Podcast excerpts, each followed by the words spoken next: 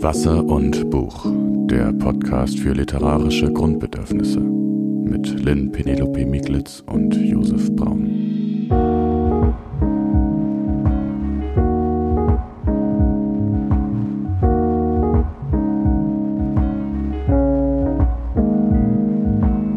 Hallo Josef, wie schön an diesem lauen Sommerabend bei dir zu sein. Man kann ja schon Sommerabend sagen Ende Mai, oder? Ich finde total. Vor allem, wenn das Wetter mitspielt, ne? Ja. Ähm, hi Lynn, wir haben uns das letzte Mal, steigst du direkt ein, ne? als ob wir so gar nicht so gut. Ja, der Pre-Talk war schon, der Pre-Talk, wir der Pre-Talk aufgebaut war erst haben. die fünf Minuten, Ja. jetzt geht's los. Man muss dazu sagen, wir haben ja unsere, unser, unser Zimmer abgedunkelt und müssen die Fenster wegen des Lärms schließen. Das heißt, es wird wahrscheinlich auch im Laufe der, der nächsten Stunde richtig heiß hier drin. Also Ja. müssen wir uns auch ein bisschen ranhalten. Bevor wir zerlaufen, ähm, gehen wir noch mal kurz zur letzten Folge. Da haben wir uns über Krankheit unterhalten. Und Lynn, du hattest noch ein Buch, was wir vergessen haben. Ja, genau. Ähm, was heißt, was wir vergessen haben? Ich finde es einfach total schön zu sehen, wie ähm, die Aufmerksamkeit für ein bestimmtes Thema, ähm, das wir hier äh, besprechen, dann automatisch noch weiter in diese Richtung fließt, auch wenn die Folge abgeschlossen ist. Also ganz konkret bin ich einfach jetzt in den letzten Tagen noch über das Krebstagebuch von Audre Lorde gestoßen und ähm, wir hatten ja über, jetzt komme ich nicht drauf, wir hatten gesprochen über Anne Boyer? äh, das andere Krebstagebuch. oh mein Gott. Ach, von Wolfgang Herrndorf. Ja, Wolfgang Herrndorf, genau. Wenn ihr im Hintergrund Kindergeräusche hört, das sind Kinder im Hintergrund. Die gehören hier zum, die gehören zum, zum. OBH. Genau.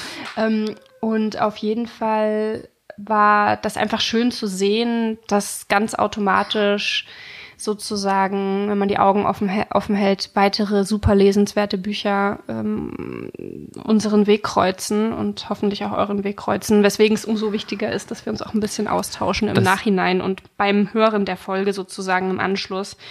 Da Ja, tauchen das- immer noch mal Sachen auf. Das Krebstagebuch von Anne Boyer äh, taucht, äh, nee, das taucht auch bei Anne Boyer auf, in Ah, ja. Mhm. dem Die Unsterblichen, da wird er auch draus zitiert.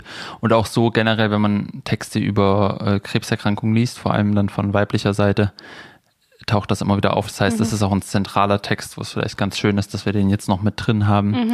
Ähm, aber heute wollen wir uns einen Schritt weiter gehen oder vielleicht auch nicht einen Schritt weiter, aber noch, noch einen letzten Aspekt von Körperlichkeit, Literatur angucken, bevor wir dann ein ganz neues Thema aufmachen. Und das ist das Alter. Ähm, und ja, fangen, fangen wir einfach an, oder? Steigen wir direkt ein. Ja, ich würde auch sagen, ich habe erstmal gedacht, ähm, oder warte, ich muss kurz, vielleicht zum Aufbau, ich habe hier einfach um mich rum super viele Bücher liegen, vielleicht fotografiere ich das nachher mal und ähm, werde jetzt immer nach und nach welche hochholen und Josef vorlesen und dann mit ihm über Sachen sprechen. Also falls ich mal leiser bin, liegt das darin, dass ich am Boden liege. Und Ich Bücher kommentiere suche. das dann mit. Genau. Ähm, ich habe dir mal ein Zitat mitgebracht. Ähm, ich muss ja kein Geheimnis machen. Das ist aus ähm, von Ingeborg Bachmann aus ihrer Erzählung Das 30. Jahr. Sie ist etwas länger, ähm, den Ausschnitt. Der Ausschnitt, den ich lese, ist etwas länger und dann ähm, bin ich gespannt, was du dazu sagst. Und vielleicht ist das ein ganz schöner Einstieg ins Thema, weil ja Altern eigentlich beginnt mit der Geburt, wenn man so will.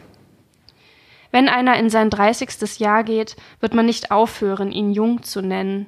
Er selber aber, obgleich er keine Veränderung an sich entdecken kann, wird unsicher. Ihm ist, als stünde es ihm nicht mehr zu, sich für jung auszugeben. Und eines Morgens wacht er auf an einem Tag, den er vergessen wird, und liegt plötzlich da, ohne sich erheben zu können, getroffen von harten Lichtstrahlen und entblößt jeder Waffe und jeden Muts für den neuen Tag. Wenn er die Augen schließt, um sich zu schützen, sinkt er zurück und treibt ab in eine Ohnmacht, mitsamt jedem gelebtem Augenblick. Er singt und singt und der Schrei wird nicht laut, auch er ihm genommen, alles ihm genommen, und er stürzt hinunter ins Bodenlose, bis ihm die Sinne schwinden, bis alles aufgelöst, ausgelöscht und vernichtet ist, was er zu sein glaubte. Wenn er das Bewusstsein wieder gewinnt, sich zitternd besinnt und wieder zur Gestalt wird, zu Person, die in Kürze aufstehen und in den Tag hinaus muss, entdeckt er in sich aber eine wundersame neue Fähigkeit. Die Fähigkeit, sich zu erinnern. Er erinnert sich nicht wie bisher, unverhofft, oder weil er es wünscht, an dieses oder jenes, sondern mit einem schmerzhaften Zwang an alle seine Jahre, flächige und tiefe, und an alle Orte, die er eingenommen hat in den Jahren. Er wirft das Netz Erinnerung aus, wirft es über sich und zieht sich selbst, Erbeuter und Beute in einem, über die Zeitschwelle, die Ortschwelle, um zu sehen, wer er war und wer er geworden ist. Ich fand das wahnsinnig schön. Ähm, und gleichzeitig ist es natürlich immer so ein schmaler Grad, irgendwie in den 30ern schon übers Alter zu sprechen. Also der schmale Grad zwischen, ich rede jetzt nur noch darüber, dass ich Rückenschmerzen habe und alle anderen Krankheiten. Oder ähm, äh, ich, ich zelebriere irgendwie meine Form des offensichtlichen Jungseins. Aber wie geht's dir denn? Du bist doch auch schon 30, oder? Ich bin auch schon 30. Und bist Für du mich auch sehr aufgewacht? alt. Und, ja, genau. bin auch aufgewacht mit 30 direkt nach dem Geburtstag und hatte tatsächlich Zahnschmerzen zu der Zeit. Also insofern, warum nicht? Alterserscheinung. Nein, ähm, ich finde die Stelle auch sehr schön. Was ich gerade gedacht habe, ist, dass das ist halt so eine, so eine Sicht aufs Alter, dass das sowas sehr, was du auch vorhin gesagt hast, man wird geboren und dann wird man immer älter. Ja. Und sozusagen, sie beschreibt ja eigentlich so einen Moment oder diese Momente, wo das dann so kippt, wo man nicht so sehr mehr im Jetzt lebt und sagt irgendwie, das ist meine Jugend und ich, ich mache einfach irgendwas und morgen ist auch noch ein Tag und so, sondern wo dann vielleicht eine gewisse Schwelle auf dieser, wenn man das sich das wie eine Achse vorstellt, ähm, eine, auf eine gewisse Schwelle erreicht ist und an dieser Schwelle guckt man sozusagen mehr zurück, weil Mhm. man irgendwie merkt, okay, es ist, jetzt ist nicht mehr alles offen oder sowas. Es Ja. ist nicht mehr alles im Jetzt, sondern ich muss mir überlegen, was will ich noch machen? Welche ähm, Bücher will ich vielleicht noch lesen? Welche Filme will ich noch gucken? In welche Länder will ich noch fahren? Während Mhm. man vielleicht mit 14 oder 12 sich denkt, ach, ich kann ja alles noch machen. Also ist ja egal, was, was sozusagen. Ja, ne? ich finde auch irgendwie, weiß ich nicht, wie es dir ging, aber als ich jugendlich war, hatte ich natürlich auch körperliche Beschwerden. Ich meine, in meiner Jugend hatte ich ganz schlimm Neurodermitis. Also ich war schon auch Mhm, nicht gesund, aber irgendwie hatte Krankheit da sowas. Das, Krankheit hatte nichts mit Altern zu tun. Krankheit war einfach da. Und jetzt, wenn ich jetzt was habe, frage ich mich halt wirklich, geht's jetzt bergab? Ist es jetzt so weit, dass es immer, immer schlimmer wird? Ich weiß auch nicht, wie das kommt. Also ich weiß nicht, ob ich das so krass habe, aber ich kenne das schon auch, dass man halt so, man denkt auch immer so potenziell, es könnte halt auch irgendwas richtig Bescheuertes kommen, also was potenziell auch wirklich gefährliches, Ja. weil man so denkt, ja okay, also ne, so. Ähm, an, andererseits habe ich so gedacht, es ist halt, ähm, trotzdem ist es sozusagen, was sie da aufmacht und was sie da sehr schön beschreibt, ist, glaube ich, was, was viele, ähm, die ein bisschen älter werden, irgendwie nachvollziehen können, diesen Moment, wenn du dann so auch auf die, wenn die Erinnerungen immer wichtiger werden und man kennt das ja auch so dieses, dass sich alte Menschen dann irgendwie auch in der Literatur und Film und so erinnern. Aber ich habe auch gedacht, es ist trotzdem auch so, es ist ein Narrativ vom Alter, Ja. dass es wie so eine Achse geht. Ähm, man kennt ja auch zum Beispiel gegenteilige Geschichten, dass Leute oder zumindest andere Nuancen, dass, dass Menschen sagen, sie wachen auf und haben das Gefühl, im ersten Moment, ich habe das jetzt, glaube ich, Ian McEwan hat das, glaube ich, in einem Interview erzählt, im ersten Moment wacht er auf und denkt so, oh, ich bin ja so 29 oder so. Und dann guckt er in den Spiegel und denkt so, oh Gott, ich bin ja 70. Also, ne, ich bin ja wirklich 70. Und ich glaube, dieses, also ich glaube, da werden wir vielleicht heute auch noch ein paar Mal drauf kommen, Oh ja, dass Alter da sich eben nicht, das Alter nicht immer so ein, sozusagen an den Jahren festzumachen ist, wo man gerade steht und dann verhält man sich dementsprechend, weil ich Ja. bin ja 80 und deswegen gucke ich nur noch zurück oder ich bin 20 und deswegen bin ich immer voll gut drauf und gucke gar nicht zurück und, und habe diese ganzen Anwandlungen von Nostalgie oder Melancholie Mhm. nicht oder so.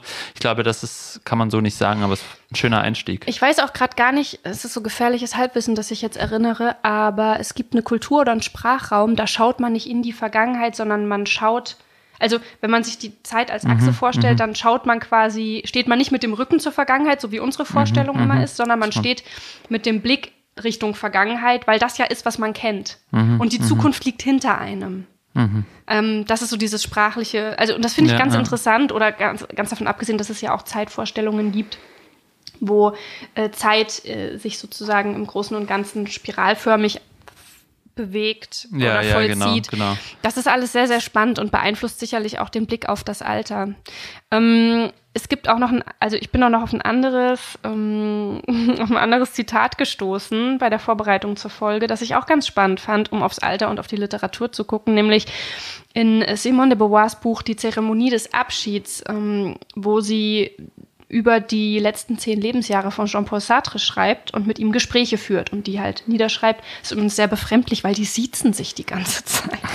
Und trotzdem war da eine ganz spannende Stelle, denn sie redet mit Sartre über ähm, ja, Schriftsteller und ähm, über Solar, wie der im Alter geschrieben hat, beziehungsweise auch nicht mehr geschrieben hat. Und mh, Sartre kommt dann zu dem Punkt, dass er ähm, für sich mh, ja die Aufgabe des alternden Schriftstellers darin sieht, ähm, Politik zu machen. Also mhm. für ihn war das Alter eher die Chance dann auf etwas Neues und dass man sozusagen mit seiner Literatur vor allem im Alter Politik macht und politisch wird, was ich übrigens finde ein ganz schöner Teaser ist auch auf unsere Beschäftigung, die bald folgt mit engagierter Literatur ja. und politischer Literatur. Das fand ich ganz interessant. Das war noch mal so eine ganz andere Perspektive. Er nennt das Verfall und Apo, ähm, Apotheose zugleich. Ich habe das ziemlich lange gelebt, sagt er, bis ins reife Alter. Und ähm, das ist nochmal so eine ganz andere Herangehensweise, irgendwie eine sehr optimistische Herangehensweise und auch eine, die zeigt, da kommt noch etwas, was ich mir erst im Laufe des Lebens erschließen kann. Wobei man natürlich darüber streiten kann, dass nur alte Leute Politik machen. Ich glaube, so ist es auch nicht gemeint, aber.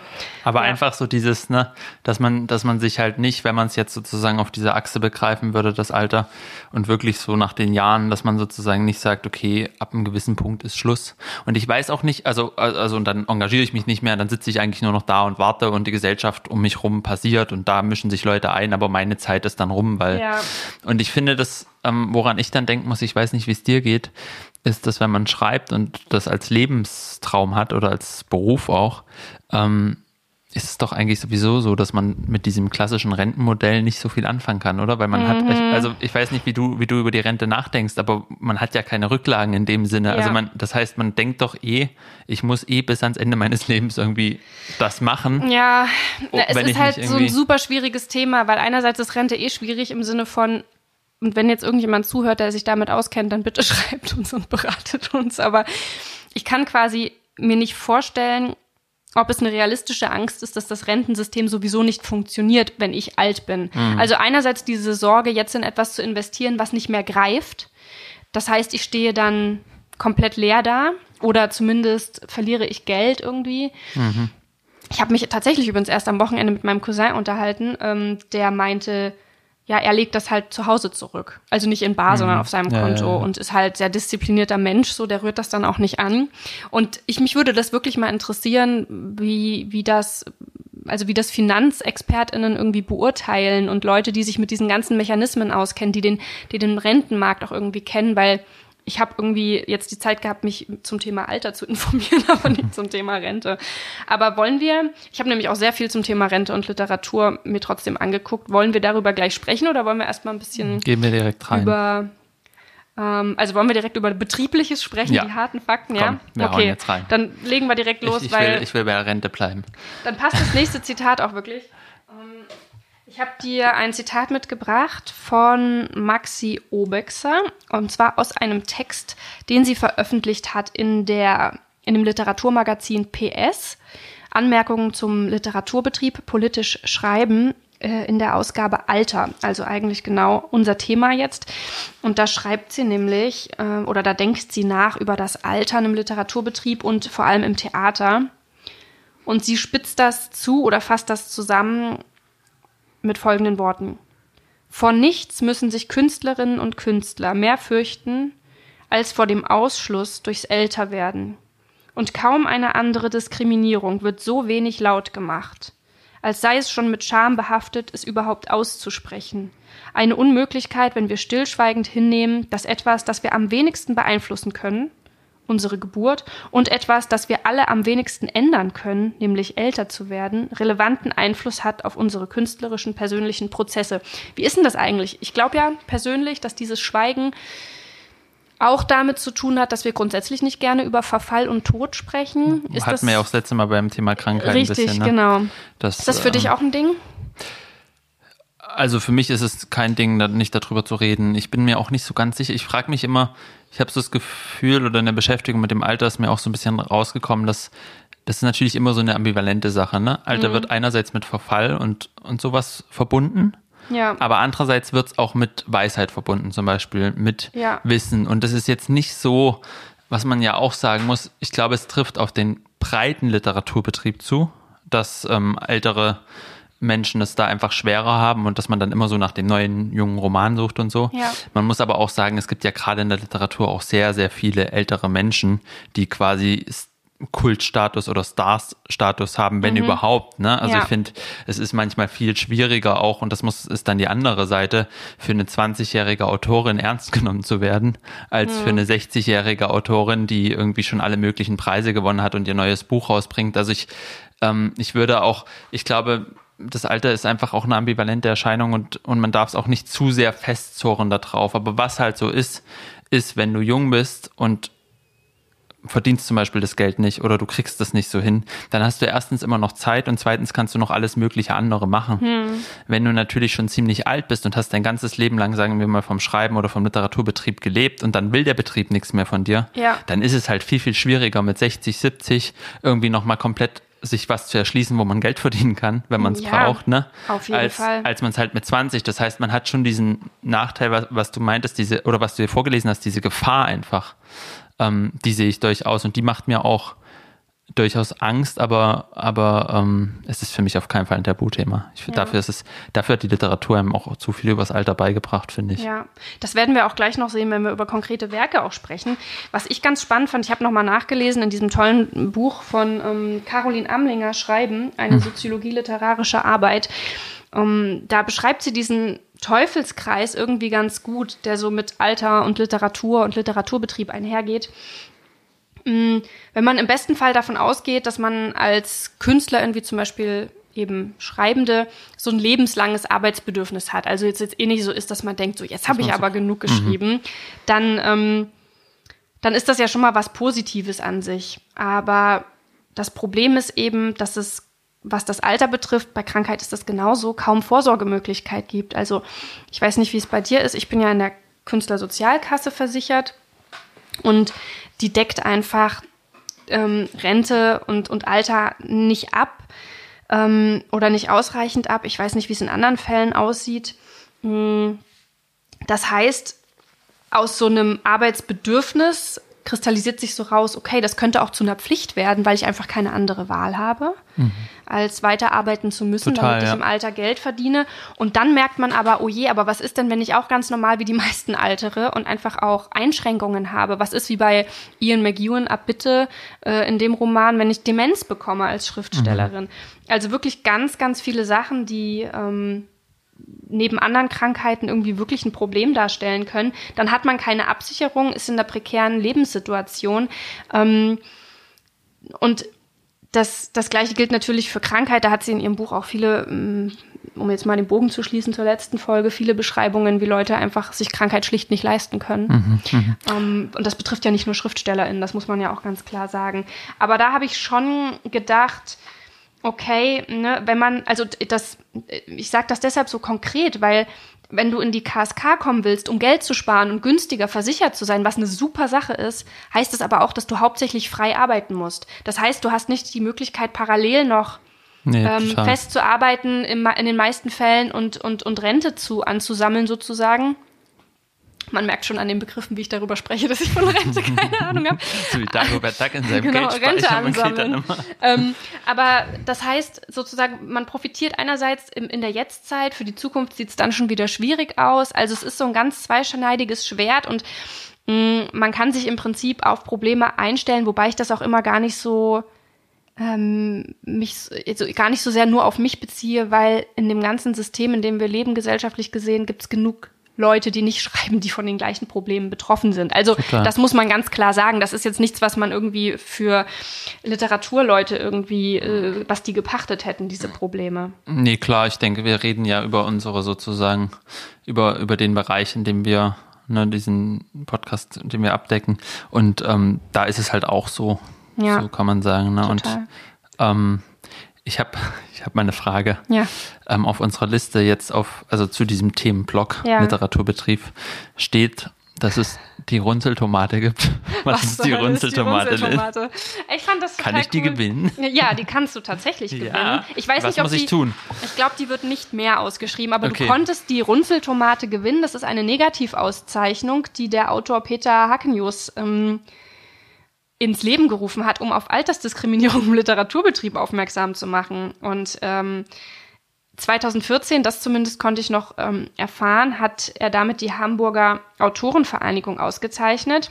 Die hatte nämlich den Walter Kempowski-Preis ähm, 2015 ausgeschrieben für AutorInnen unter 50. Und jetzt könnte man ja denken, hä, das ist doch voll gut. Die meisten Preise haben so ein Gate von 35. Mhm, ja. Und er hat das ganz interessant begründet, weil er meinte, mit 35 und einer Grenze am, am, im Alter 35 kann man sich ja noch mit hm, Neulingsförderung sozusagen begründen, ne? dass man sagt, mhm. okay, wir möchten halt Leute, die den Einstieg, also auch junge AutorInnen ja, fördern. Ja. Ähm, aber mit 50 merkt man dann wohl so seine Begründung, es geht wirklich nur noch um faltenfreies Äußeres. Also 50 ist dann mhm. so die Zeit, dann ist das eine alte Schachtel oder ein alter Hut und die oder den will niemand mehr sehen. Und äh, das fand er so absurd, dass er meinte, dafür gibt es nun wirklich gar keine Begründung mehr. Also er hat das natürlich völlig anders formuliert, aber ähm, so sinngemäß, so habe ich ihn zumindest verstanden. Und ich fand, das war eine sehr interessante Begründung, mhm. äh, die mir auch nochmal gezeigt hat, ähm, dass ich selber teilweise das viel zu wenig mitdenke. Und es gibt ja nun wirklich eigentlich keinen Grund, eine Person, also 50 im Sinne von 2014 quasi, unter 50. Und es gibt ja nun wirklich keinen Grund, ähm, da dann einen Unterschied zu machen. Mhm. Zumindest habe ich keinen gesehen. Und da bin ich drauf gestoßen, das wollte ich dir auf jeden Fall nicht vorenthalten, deswegen habe ich die Runzeltomate mit reingeschrieben. Aber wie gesagt, ich bin auf keine aktuellen PreisträgerInnen gestoßen. Ich weiß nicht, ob die noch verliehen wird. Das ist ja, vielleicht sollten wir die wieder ins Leben ja, wir, ihr könnt ja uns schreiben, schreiben wen, wen ihr nominiert. Aus. Ja, genau. Schreibt uns, wen ihr nominiert für die Runzeltomate, für Altersdiskriminierung. Und dann können wir das nochmal ähm, neu vergeben. Ähm, ich habe ein ganz interessantes ähm, Zitat gefunden in einer Anthologie, die ich ja auch mitgebracht habe. Aber bevor ich über die Anthologie rede, spreche ich mal nur über das Zitat. Moment, ich tauche ab. Es geht aber schnell. Ja, es war äh, vorbereitet sozusagen. Ich muss mal kurz schauen, welches Zitat das war. Ich habe hier wieder so viele Klebezettelchen drin. Ah ja. Und zwar geht es um einen Text von der Literaturwissenschaftlerin und Autorin Alida Bremer, die in Münster wohnt und ähm, nee, Moment, doch. Doch. Schon, ne? Steht auch so im Outline. Äh, so steht es in, in unserem Outline, ja. Dann muss es wohl stimmen. Dann muss es wohl stimmen, aber ich habe das Gefühl, das ist das hm. falsche Zitat.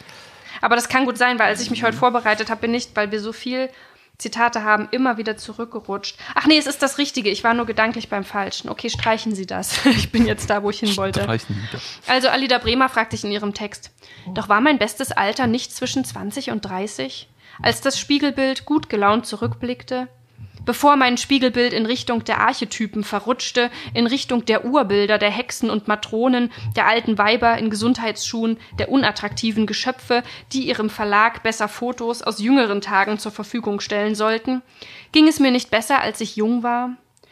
Das ist ganz, ähm, ganz spannend. Ich habe das Zitat deshalb rausgesucht, weil es eben schon so Richtung ähm, Betrieb ähm, weist. Und da gab es noch ein zweites ähm, Zitat, ähm, das genauso in diese Richtung weist. Und das ähm, wollte ich gern mit dir diskutieren. Das ist aus derselben Anthologie, über die ich noch sprechen werde. Und da steht der schöne Satz, und zwar in dem Text von Katrin Seddig.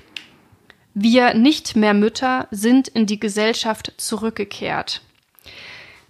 Ich fand diesen Satz einfach toll, weil er einen ganz wichtigen Aspekt nochmal sichtbar macht für mich. Und zwar, ähm, das Problem mit dem Alter ist auch oft auch, dass wir, wenn wir nur Förderung für junge AutorInnen anbieten, was auch immer das heißen soll, ob das bis 40 geht oder bis 45, dass wir Leute ausschließen, die Zeit ihres Lebens mit Care-Arbeit beschäftigt waren, die sich nicht leisten konnten zu schreiben, die ganz viel unbezahlte oder auch bezahlte Arbeit geleistet haben, weil sie es mussten und die sich jetzt erst am sogenannten Lebensabend mit Literatur befassen mhm. können, schreiben können. Das sind ja vor allem Frauen auch ähm, und die jetzt quasi gar keine Chance mehr haben, hinterherzukommen. Selbst jetzt nicht sozusagen. Und das fand ich einen ganz interessanten Aspekt. Also jetzt mal ganz unabhängig davon, ob man konkret Kinder hat oder nicht.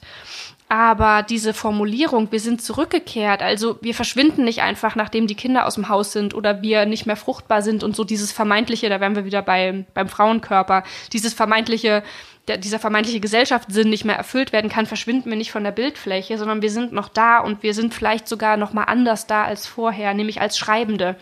Und wenn man dann keine Chance mehr hat, reinzukommen, ähm, dann macht das so unsichtbar, dass diese Leute von vornherein ausgeschlossen waren und erkennt das nicht an.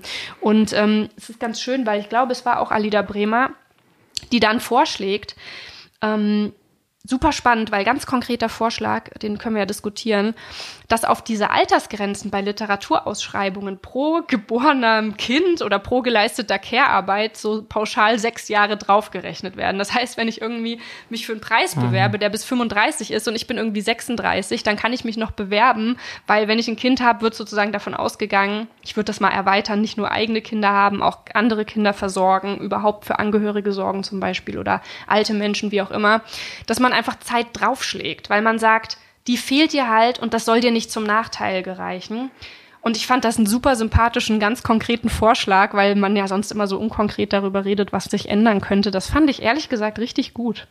Ja, ich auch. Ich frage mich ein bisschen, ob es wirklich also ob es generell diese Altersbegrenzung überhaupt braucht, was das mhm. überhaupt, wo da der Sinn dahinter steckt. Ja. Weil ich glaube, das ist das, was du sagst. Und das ist einerseits natürlich, wenn man, wenn man irgendwie Kinder hat und dadurch vielleicht nicht so kann. Aber auch wenn du, keine Ahnung, es gibt Leute, die sind jung, krank und, und sind dann erstmal eine Weile raus. Es gibt auch ja. Menschen, die machen halt erstmal eine Ausbildung und die kommen halt zur Literatur erst mit 30 oder so und dann, ja, oder 40. Komplett. Also ich finde generell ist die Frage so ein bisschen, ja, Nachwuchsförderung, alles schön und gut aber warum eigentlich, warum können nicht eigentlich auch andere sich bewerben, die noch nicht, also, weil Debütant bedeutet doch eigentlich nur, dass du noch nicht so, also man könnte ja zum Beispiel mhm. beim Open Mic, was ein sehr berühmter Preis ist ja. für junge Nachwuchsautoren, Autorinnen bis 35, mhm. so. Es geht ja darum, also eine, eine Voraussetzung ist dieses Alter und eine mhm. andere ist, dass du noch nichts groß veröffentlicht ja. hast. So. Aber wenn du noch nichts veröffentlicht hast, warum kannst du dann nicht auch mit 50 dich bewerben und sagen, ich möchte Schriftsteller, Schriftstellerin werden? Ja, voll. Ne? Ich habe ja nichts veröffentlicht, also offensichtlich bin ich ein Debütant oder eine Debütantin. Ja, was was logisch, soll das ja. eigentlich? Ne? Würde mich auch mal interessieren, und, was da der Gedanke dahinter also, ist. Also, und, und ich glaube, da kommt wieder dieses dann ins Spiel, dass beim Open Mic dann lauter junge Autoren, Autorinnen rumrennen, dann gibt's noch die Blogs, dann ja. ist das alles so ein bisschen hip und cool und so. Na, und ich glaube, und, Social ähm, Media spielt eine Riesenrolle. Genau. Gerade jetzt ähm, ist es natürlich schon so, ich will das jetzt nicht pauschalisieren, aber es gibt sicherlich Verlage, die darauf achten, ob äh, jemand eine große Reichweite hat, weil da sind wir auch wieder beim Verkauf. Am Ende ist ein Verlag ein Wirtschaftsunternehmen, das funktionieren und das laufen muss in den meisten Fällen, jetzt mal von bestimmten Independent-Verlagen auch mal abgesehen. Ähm, da stehen Leute dahinter, die irgendwie Geld verdienen und Geld verdienen müssen. Und natürlich ist es total praktisch, wenn die Autorin ähm, oder der Autor eine gewisse Reichweite auf Social Media hat und sich gleich mit selbst vermarkten kann. Mhm, total. Ja. Ich meine, es, und äh, vielleicht kommen wir noch mal ganz kurz auf den Titel zu sprechen. Also das Buch heißt Die wechselhaften Jahre das, was du gerade, wo wir die zwei Zitate her hatten. Ach so, damit ja. wir da einmal kurz ja, so, wollen wir das, da mal ne, richtig drauf so eingehen? Raus, lass uns das einfach mal kurz machen. Ähm, Gerne. und es ist herausgegeben von der Wiener Schriftstellerin Bettina Balaka. Balaka. Ja. Okay. Und was, was gibt's da drin? Du hast ja jetzt schon ein bisschen vorge... Ja, also ich muss ja ganz ehrlich sagen, ich hatte das Buch gesehen, dachte, gut, das brauchen wir natürlich unbedingt. Ähm, und ich habe das dann so, weil das so eine Anthologie ist, ähm, ich finde, Anthologien kann man super auf dem Spielplatz lesen mhm. oder grundsätzlich in der Öffentlichkeit, weil man eben sehr schnell auch mal wieder zuschlagen kann. Man muss nicht bis zum Ende des Kapitels warten, man liest einfach einen Text oder einen halben, wie auch immer. Ich habe dich dann manchmal gefragt, ist das irgendwie merkwürdig, dass ich mit 31 dieses Buch lese? Also würde das jemand irgendwie bemerken? Und das Lustige ist, ich habe mich derartig amüsiert und es hat mir derartig gut getan, dieses Buch zu lesen, dass ich erstmal eine ganz, ganz große Empfehlung aussprechen muss. Ähm, wir haben hier eine Textsammlung, die wirklich sehr exquisit ist, wie ich finde. Und das ist ja bei Anthologien auch immer so eine Sache, ob man mit mhm. Sachen was anfangen kann. Mhm. Und auch, ob die Texte gleichbleibende Qualität haben. Ne? Genau. Ne? Die Texte sind hier sehr unterschiedlich. Wir haben auch Lyrik dabei. Es sind teilweise wie so ganz kleine kurze Miniatur-Essays, die um so die Frage des Alters kreisen, Erfahrungsberichte, aber auch ähm, Fiktionales, sag ich jetzt mal. Mhm. Äh, bestimmt auch Autofiktionales. Und da sind jetzt ähm, Autorinnen drin wie ähm, Schenker Becker, Alida Bremer, die ich schon zitiert habe. Ulrike Dresner ist drin, über die wir noch sprechen werden. Ähm, und ganz, ganz viele mehr. Ähm, Katja Oskam zum Beispiel, die auch in Leipzig geboren ist, also hier, wo wir auch immer aufnehmen und wo wir ähm, wohnhaft sind, um es mal bürokratisch auszudrücken, und die auch am Deutschen Literaturinstitut studiert hat, jetzt in Berlin lebt, also die auch durchaus ähm, bekannt ist. Und sag mal, stimmt, die hat ja Marzahn Mon Amour Geschichten einer Fuß Fußpflegerin geschrieben und wurde dafür jetzt erst ausgezeichnet mit dem zweithöchst dotierten Literaturpreis der Welt, also direkt mhm. nach dem Literaturnobelpreis. Und war lange weg, ne? Also die ja. war, ich habe das mal gelesen, als als dieses äh, Buch rauskam dass sie ja eine ganze Weile sozusagen äh, einfach nicht mehr richtig Fuß fassen konnte und dann hat sie Füße behandelt. und oh sie Mann. wieder richtig gefasst, und, oh Gott, ähm, Josef. und dann hat sie darüber geschrieben ja. und das wurde dann ein Riesenerfolg. Ja. Also und halt da hat man auch wieder so, da ist das Körperthema drin, da ja. ist das Älterwerden drin, ne? Stimmt. Und, ähm, und auch das ein Buch bisschen hätten wir diese, eigentlich lesen können. Das ist auch, kommt auch auf die Liste, die noch so nebenbei immer Zu mitschwingt. Entdecken, ja. Ähm, genau. Okay. Aber gut, also es ist, es dreht sich, dreht sich ums Alter oder dreht sich um die Wechseljahre? Also bezieht sich das, ist das, was im Titel so ein bisschen angeteasert wird, sage ich mal, ist das das Thema? Ja, ich glaube, es, es, geht grundsätzlich schon drum, ähm, ja, es geht um die Wechseljahre, aber als Alters Prozess und jetzt nicht irgendwie als streng nicht jetzt reglementiert. So, wie gehst du mit deinen Wechseljahren um ja, und genau. jeder schreibt dazu einen Text? Nee, das ist alles viel breit gefächerter und auch dadurch total spannend, weil es auch so mit dem Altwerden etwas versöhnt. Also es gibt natürlich auch Texte, die bitterer klingen, aber auch das gehört dazu. Mhm. Ähm, ich wollte dir ähm, noch neben Alida Bremer und Katrin Zedek hatte ich ja schon zitiert. Ich wollte dir noch zwei andere Texte vorstellen, die ich ganz, ganz toll fand ähm, und die vielleicht so ein bisschen Lust machen, auch wirklich selber mal reinzulesen. Einmal von Ruth Scherha lese ich dir jetzt mal vor, weil es wirklich auch ganz tolle Körpertexte sind. Mein Körper war ein trauriges Behältnis für meine Organe, und auch meine Organe waren traurig, mein Darm und meine Nieren waren traurig, meine Lunge und meine Milz, mein Magen, auch meine Leber, denn ich trank ziemliche Mengen an Rotwein, was mich nur noch trauriger machte, aber am traurigsten machte mich der Inhalt meines Kleiderschranks. Mm, das ist ein ganz schöner Text, weil ähm, was passiert? Diese äh, älter werdende Frau bemerkt einfach, dass sie sich so hm, schleichend nur noch sackartig kleidet und mhm. diese sehr figurbetonten kurzen Kleidungen, Kleidungsstücke meidet und aussortiert. Und sie entwickelt dann so eine Anti-Haltung und fährt wieder den Gegenprozess, weil sie das einfach mochte als Ausdruck auch ihrer Persönlichkeit. Es ging gar nie darum zu provozieren oder so, sondern einfach nicht wegen des Alters mit etwas aufzuhören zum Beispiel kurze Röcke zu tragen oder einen schönen BH oder sowas. Und das Ganze wird dann einfach wirklich noch auf die Spitze getrieben. Und irgendwann hat diese Frau also quasi auch keine Unterwäsche mehr an. Und ähm, das Ende vom Lied, und es lohnt sich trotzdem, den Text zu lesen, auch wenn ich dir jetzt das Ende nicht vorenthalten möchte, ist, wie diese Frau einfach nur noch die Sandalen überwirft. Das ist die Schlussszene und nackt aus dem Haus geht. Und das war so eine Befreiungs- ein, so ein Befreiungsnarrativ. Das war wirklich toll. Und ich wollte noch aus diesem Text noch die Selbstbeschreibung ähm, Vorlesen des Körpers, ein Ausschnitt daraus, weil ja auch das etwas ist, was ziemlich schwierig sein kann. Also selbst den eigenen Körper, egal jetzt mal in welchem Alter, zu betrachten und einfach zu beschreiben und dann zu gucken, wie ist das, wenn ich mich da anschaue. Und ähm, in diesem Text geht es so. Abends nach dem Duschen betrachtete ich mich im Badezimmerspiegel. Das waren immer noch meine Brüste, nie die kleinen Zuckerhüte, die ich mit 16 an manchen meiner Klassenkameradinnen so bewundert hatte. Eher die vanillepuddingartigen Ellipsoiden mit der ausladenden Vulkanlandschaft meiner Brustwarzen in der Farbe roter Erde. Ja, sie hingen tiefer als vor zehn Jahren, aber es waren immer noch meine Brüste. Ich mochte sie. Mein Dekolleté war dadurch flächiger geworden. Ich mochte mein Dekolleté. Warum versteckte ich es?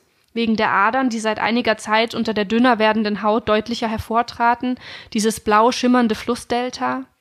Es geht da noch eine Weile weiter. Aber ich fand das einfach wirklich sehr, sehr schön. Ähm, und das ist eben auch ein so vergnüglicher Text, dass äh, man große Lust hatte, direkt einfach einfach nur noch Sachen zu machen, die man schön findet und die man gut findet. Ähm, ich habe dir aber noch einen mitgebracht. Und zwar gibt es ja auch eine ganz spannende doppelte Altersbetrachtung in dem Text von Schenker Becker. Ähm, lass mich kurz die Seite aufschlagen. Es ist eine Geschichte von einer älteren Frau, die eine Frau pflegt, die chronisch krank ist, auch schon etwas älter ist, aber jetzt beide nicht klassisch uralt oder so. Ähm, und, aus da, und auch daraus wollte ich dir einen, einen Ausschnitt kurz vorlesen. Und zwar haben wir hier einmal die Pflegerin, die erzählt, und Elvira, die gepflegt wird. Elvira war in ihrem früheren Leben eine Musical-Tänzerin, später Choreografin an einem großen Theater. Das erzählte sie mir gleich zu Beginn und zeigte stolz auf die Fotos, die in allen Zimmern an den Wänden hängen. Auf ihnen ist eine schlanke, schöne und durchtrainierte Frau mit berühmten Persönlichkeiten aus dem Showgeschäft zu sehen. Selbstbewusst, verwöhnt, vom Ruhm gepflegt, modisch gestylt, zufrieden lächelnd. Das ist so ein bisschen das, was das vorher ist. Mhm. Und ähm, jetzt ist diese Frau schwer krank und braucht im Prinzip rund um die Uhr Pflege. Ähm, die genauen Umstände tun da, glaube ich, an der Stelle erstmal nichts zur Sache. Was ich an diesem Text so faszinierend fand, ist, wie diese Pflegerin, die hier erzählt, über diesen Körper spricht und dann plötzlich auch mal über den eigenen Körper spricht und was sich da für Parallelen ergeben, wenn sie zum Beispiel ähm, sagt, manchmal, wenn Elvira schläft, stelle ich mich nackt vor den Spiegel und betrachte mich. Auch hier wieder die Selbstbetrachtung als so ein Motiv. 66 Jahresringe umkreisen meinen Körper, der nicht mehr jung und schön ist, der aber immer noch funktioniert. Die Anzeichen eines fortschreitenden Zerfalls sind mehr als sichtbar. Die Brüste, die nach zwei Schwangerschaften und langen Stillzeiten der Gravitation folgen, die Oberarme, die in waagerechter Stellung wie Pelikanschnabelsäcke in der Luft schlabbern, der Bauchansatz, der am unteren Rand eine unschöne Falte bildet, die nicht mehr bikini-tauglich ist. Aber ich bin gesund und stark, das ist das Wichtigste in meinem Beruf, sage ich mir immer wieder. Ähm, es geht dann noch eine Weile so weiter und das, das, was mich daran so ein auch mitgenommen hat, dieser Text ist auch wirklich sehr mitnehmend, ist einfach so dieses, diese, diese Frau, die da erzählt und die versucht, das Narrativ wieder zurückzugewinnen, die einfach sagt, ja, ich sehe nicht mehr so und so aus, aber ich bin ja stark und ich bin ja gesund. Ich meine, sie klagt auch über Schmerzen, weil sie viel zu viel arbeitet und viel zu schwere Arbeit verrichtet. Und man sieht halt hier dieses Gegenüberstellen von, ich, ich werde älter und dann viel zu früh sehr, sehr krank und kann gar nichts mehr machen, muss mein ganzes Leben aufgeben. Und diese Frau, die sehr schwer arbeitet und für andere da ist und sich selbst trotzdem auch in einer gewissen Weise zugrunde richtet und über sich richtet und, und wie sie sagt, ja, aber ich bin ja, ich, mir geht's ja gut und da drin steckt so viel dieses, trotzdem Angst davor haben, sehen zu müssen, wie der Körper nicht mehr so ist, wie er sein soll, in Anführungszeichen. Und klar, man, man, man lacht immer so über dieses, ja, die Oberarme wackeln und was weiß ich. Man denkt immer so, ach, es gibt doch Wichtigeres im Leben, worüber sprechen wir? Ja, gerade wenn man aus einem Bildungsbürgertum vielleicht kommt und nur über die wirklich wichtigen Dinge im Leben reden möchte. Aber Angst davor, also wer ist davon wirklich frei? Und wer fürchtet sich nicht zu Hause, wenn er alleine ist, nicht wirklich darüber, ähm, nicht mehr schön zu sein? Hm. weil Schönheit einfach so ein extrem hohes oder zu so einem extrem gut stilisiert wurde in unserer Gesellschaft. Ja, und vor allem wurde Schönheit natürlich ähm, sehr verengt. Ne? Ja. Ich glaube, es gibt heutzutage immer mehr Versuche und das Buch ist sicherlich ein Versuch und das gibt es in der Fotografie und im Film, ähm, Alter wieder wenn man das so sagen will, als Schönheitsideal salonfähig zu machen. Ne? Ja. Ne? Auch in der Mode, es gibt neue Kampagnen. Du siehst jetzt langsam ähm, Menschen, die Frauen, die zum Beispiel mit 70 die neuen Werbeboten, die neuen Gesichter werden ja. von irgendwelchen Modemarken. Aber, ne? Und aber wirklich, also warte, ich muss kurz, weil das ist ein super Stichwort, aber ich weiß nicht, ob du das verfolgst. Ähm, die aktuelle Staffel Germany's Next Topmodel zum Beispiel hat eine sogenannte Best Agerin in den Top 10. Mhm. Und das ist, glaube ich, sie ist 49, sieht wirklich wahnsinnig gut aus, ist ähm, komplett, also komplett schlank. Die, die sieht einfach, also weiß ich nicht, die sieht besser aus als ich mit 20, würde mhm. ich jetzt mal behaupten. Und ähm, sie ist dann auch immer sehr man, man merkt schon, dass ihre Selbstzweifel auch authentisch sind. Das unterstelle ich jetzt schon. Oder würde ich so lesen, wenn sie sagt, ja, oh, ich bin halt nicht mehr so wie mit, ne, weil als ich jung war, es hängt alles so ein bisschen und ich denke mir, seit ich auf der Welt bin, hängt bei mir mehr als bei dir mit 49 so. Und das ist natürlich trotzdem keine Repräsentation, auch wenn alle das so abfeiern, für den, ich sage jetzt mal in Anführungszeichen, realistischen Nee, total. Äh, das realistische Aber ich, ich Alter glaube, ne, es, ist, es, geht so darum, dass, dass es überhaupt sage ich mal, wieder einen, ähm, wieder Räume aufgemacht werden. Ja, natürlich. Und ich denke, da ist immer die Literatur ein paar Schritte voraus, zum Beispiel der Werbeindustrie. Die ja. Werbeindustrie muss auch immer sehr stark zu ihrem Glück gezwungen werden und wird dann trotzdem ein verzerrtes Bild ab, abbilden. Ja. Aber dass es das überhaupt trotzdem gibt, ne? Dass ähm, recht, ja. Schauspielerinnen wie Isabella, Isabella Rossellini oder, ähm, oder Jane Fonda plötzlich halt Werbegesichter sind für, mhm. für riesen ähm, Parfüm und, und, und Schminkkampagnen und so weiter. Ja. Oder Werbehäuser und dann da genauso über den äh, Catwalk laufen, wo früher nur 20-jährige sehr, sehr dünne Frauen mhm. rumgelaufen sind. Das ändert natürlich trotzdem was. Und ich glaube, ähm, das ist in der Literatur aber eben auch. Und die Literatur hat aber, glaube ich, ähm, wenn man das mal jetzt so pauschal sagen kann, diese Ambivalenz und, und das Alter immer schon als Thema irgendwie gehabt. Also das ist jetzt keine Neuerfindung. Ja, sie hat auch einen Vorsprung. Wir hatten das ja so ein bisschen überlegt, am Anfang zu besprechen, aber um das jetzt mal kurz einzuflechten, wenn wir das mal so historisch einordnen wollen, dass ähm, Alter in der Literatur auch mit Würde verbunden wird und mit Überlegungen zum Thema Würde und Darstellungen, das ist ja schon seit dem 18. Jahrhundert so. Das kam vor allem aus äh, Frankreich. Da ähm, wurde so ein bisschen das 17. Jahrhundert abgelöst, ähm, auch kulturell gesehen. Ähm, ist irgendwie logisch, dass das 18. Jahrhundert das 17. Jahrhundert ablöst, aber ich meine vor allem kulturell gesehen, weil ähm, gerade im Theater Italiens zum Beispiel ähm, wurde das Alter eher verspottet. Ja, das waren so die Lust, ähm, hm. wie sagt man, lustvollen Greise, die sich da lächerlich gemacht haben oder alte komische Frauen. Ähm, und dann hat sich das geändert und es wurden und es kamen viele Schriftstellerinnen da auf, die ihre eigenen Alterserfahrungen mit der kulturellen Darstellung ähm, verglichen haben oder mit der gesellschaftlichen Darstellung von Alter. Zum Beispiel Madame de Graffigny, die eine französische Schriftstellerin der Aufklärung war, eine Freundin von Voltaire und die in so Briefen ähm, ihren eigenen Altersprozess auch mitgeschildert hat und wie sich ihr Körper verändert, wie sie mit ihren Freundinnen umgeht und dass sie zum Beispiel mit 48 den ersten Orgasmus hat und also sehr diverse und befreiende Literatur, die da auch entstanden ist und ähm, das nur mal, um das so einzuordnen. Also da hat ähm, da gibt's Entwicklungen, kann man schon sehr viel früher verorten als jetzt zum Beispiel in der Modeindustrie, wobei ich da jetzt natürlich auch nicht weiß, wie das im 17. Jahrhundert überaus, dort ausgesehen hat. Josef liest einfach. Äh, ich, ich höre Hast zu. du? Ich habe ich hab dazu nachher noch ein Zitat, so. ähm, was wir noch. Ich dachte, du hast dich kurz ausgeklingt. Zu, nee, nee, nee, was wir noch zur Altersdiskriminierung bringen sollten. Ähm, wir haben aber noch, äh, wir sind noch ins 20. Jahrhundert, gehen wir auch noch, ne? Ja, ich, ähm, ich kann kurz. das noch kurz sagen. Ja, ich, vielleicht kurz zur Einordnung. Ich habe hier so ein schönes Buch liegen, das heißt ähm, wo ist es eigentlich und wie heißt es? Ach, hier Alter, unten. eine Kulturgeschichte? Ja, das Alter, eine Kulturgeschichte, herausgegeben von Pat Thane.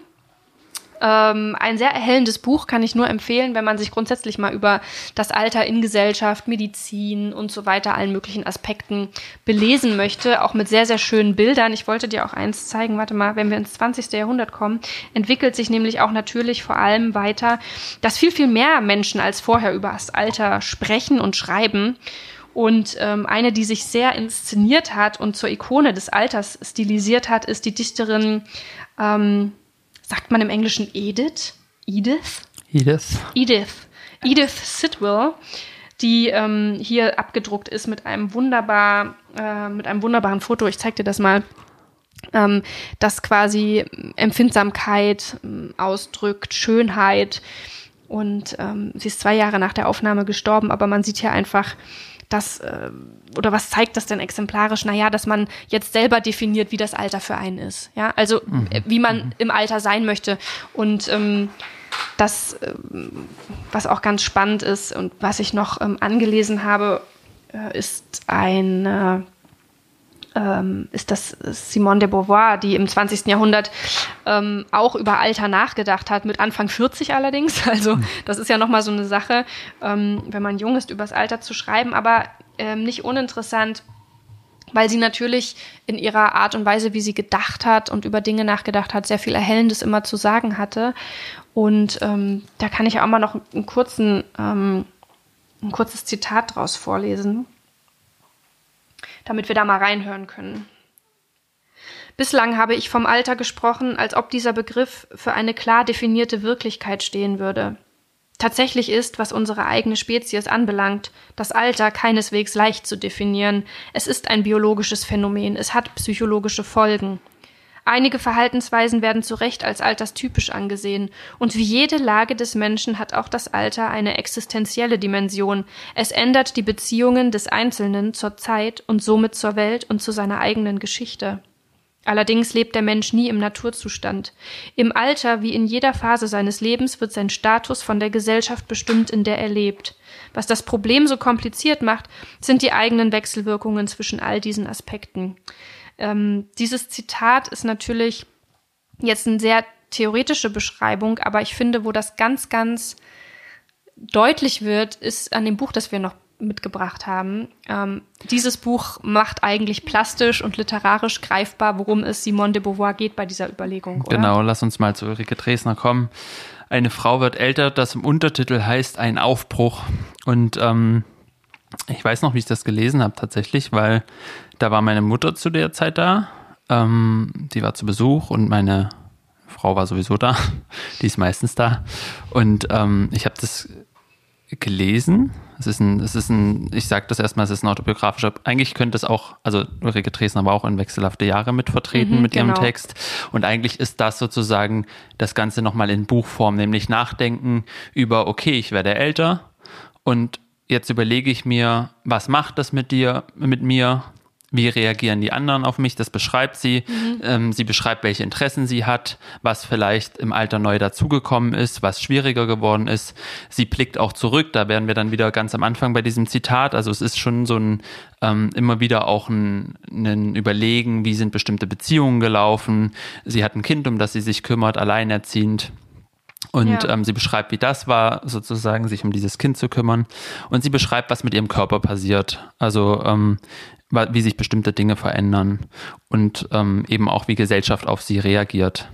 Und das Interessante bei diesem Buch, also es ist erstens, es ist sehr gut geschrieben, es ist sehr empfehlenswert und ähm, es ist für mich war es damals so, ich habe das gelesen und habe sofort quasi das meiner, beziehungsweise meine Mutter hat immer schon so neugierig so auf die so Seite geguckt, immer ja. so. Mm, und dann hat sie irgendwie immer, wenn ich gerade nicht gelesen habe, es gelesen und fand es mhm. dann auch so gut und meine Frau hat es dann auch gelesen. Und dann haben wir uns quasi am Ende des Wochenendes und wirklich nur am Ende des Wochenendes, so schnell ging dass das irgendwie zu lesen, wirklich ausführlich über alternde weibliche Körper quasi mhm. unterhalten und über was, was mit Frauen da alles passiert und so. Und ich glaube, das ist einfach für mich ein absolutes Qualitätsmerkmal für ein Buch, wenn das so quasi, wenn man danach so dringend das Bedürfnis hat, darüber zu reden, ja. ähm, über quasi Generationen hinweg, über ähm, Geschlechter hinweg, einfach das, also es ist ein Buch, das sehr persönlich ist, aber es ist auch ein Buch, was, was einen sehr anregt, einfach es ist total über das Alter wichtig. nachzudenken. Weißt du, woran ich gerade denken muss? Ich habe das Buch ja auch damals gelesen, als es rausgekommen ist, und ich war bei der Lesung in Leipzig zu mhm. dem Buch und das war im Bahnhof. Ähm, da gibt es doch diese Ludwigs-Buchhandlung ja. und die haben hinten drin einen eine wunderschöne Buchhandlung. Ja. Und ähm, es war wirklich ähm, erstaunlich. Ich war, glaube ich, die jüngste gefühlt äh, mhm. im Publikum und es war rappelvoll. Ja. Und da waren so viele Frauen, die so extrem dankbar waren für das dieses war, Buch, weil ja. man muss ganz klar sagen, mm, ich meine, Ulrike Dresner ist ein Begriff, man kennt den ihr eigenen typischen Humor, diese Sprachverliebtheit, auch diese diese, also es ist ja nicht, es ist ja und das finde ich erstaunlich, wenn ein Buch schafft, humorvoll und zugänglich zu sein und gleichzeitig sprachlich sehr anspruchsvoll ist. Mhm. Und das sind ihre Bücher und ähm, die, das hat einfach trotzdem ähm, so viele Leute versammelt oder gerade deshalb so viele Leute unter sich versammelt, die so dankbar waren, ähm, dass jemand darüber spricht. Und es, kennst du das, wenn du ein Buch ähm, alleine liest, dann lachst du an bestimmten Stellen und dann hörst du es meinetwegen bei einer Lesung mhm. und plötzlich merkst du alle lachen an anderen Stellen, die du gar nicht auf dem Schirm hattest. Und es war so lustig einfach zu sehen, ähm, was nochmal sozusagen mit diesen gefühlt 300 Augenpaaren der älteren Damen mhm. mhm. ähm, und, an, und interessant oder, oder erwachsenen Frauen sozusagen dort ja. noch so zu, hör, zu hören war und rauszuhören war. Das war wirklich großartig.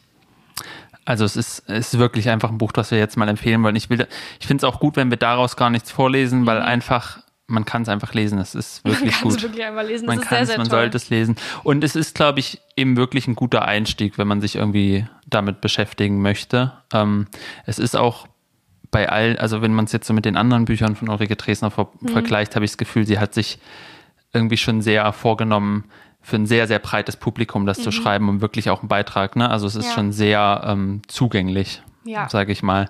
Ähm, lass uns mal noch zu einem ganz anderen Aspekt kommen. Ja, Gehen wir mal zur gespannt. fiktionalen Literatur so, ja. und jetzt lese ich mal kurz was vor.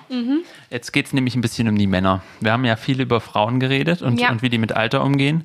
Und ähm, es gibt aber gerade in der Literatur doch sehr viel, ich weiß nicht, ob dir das auch so geht, aber wenn ich so an bestimmte Schriftsteller denke, sehe ich sie vor allem so als so ältere Männer, die Mhm. wie so Instanzen auftreten. Also zum Beispiel, ich sehe Günter Grass oder ich sehe Philip Roth nie Mhm. als irgendwie den 30-jährigen Mann, den die, die ja auch mal waren und da Ja, haben die auch stimmt. veröffentlicht, Ja. sondern ich sehe immer den alten Mann, der Ja. da irgendwie wie so eine Instanz da sitzt, entweder mit der Pfeife in der Hand oder ne, und irgendwie noch Bücher rausgibt, die dann so respektvoll besprochen werden, weil der Elderly Statesman der Literatur jetzt quasi Mhm. Hofiert. Auch Hemingway zum Beispiel sehe ich eigentlich vor allem als alten Mann irgendwie.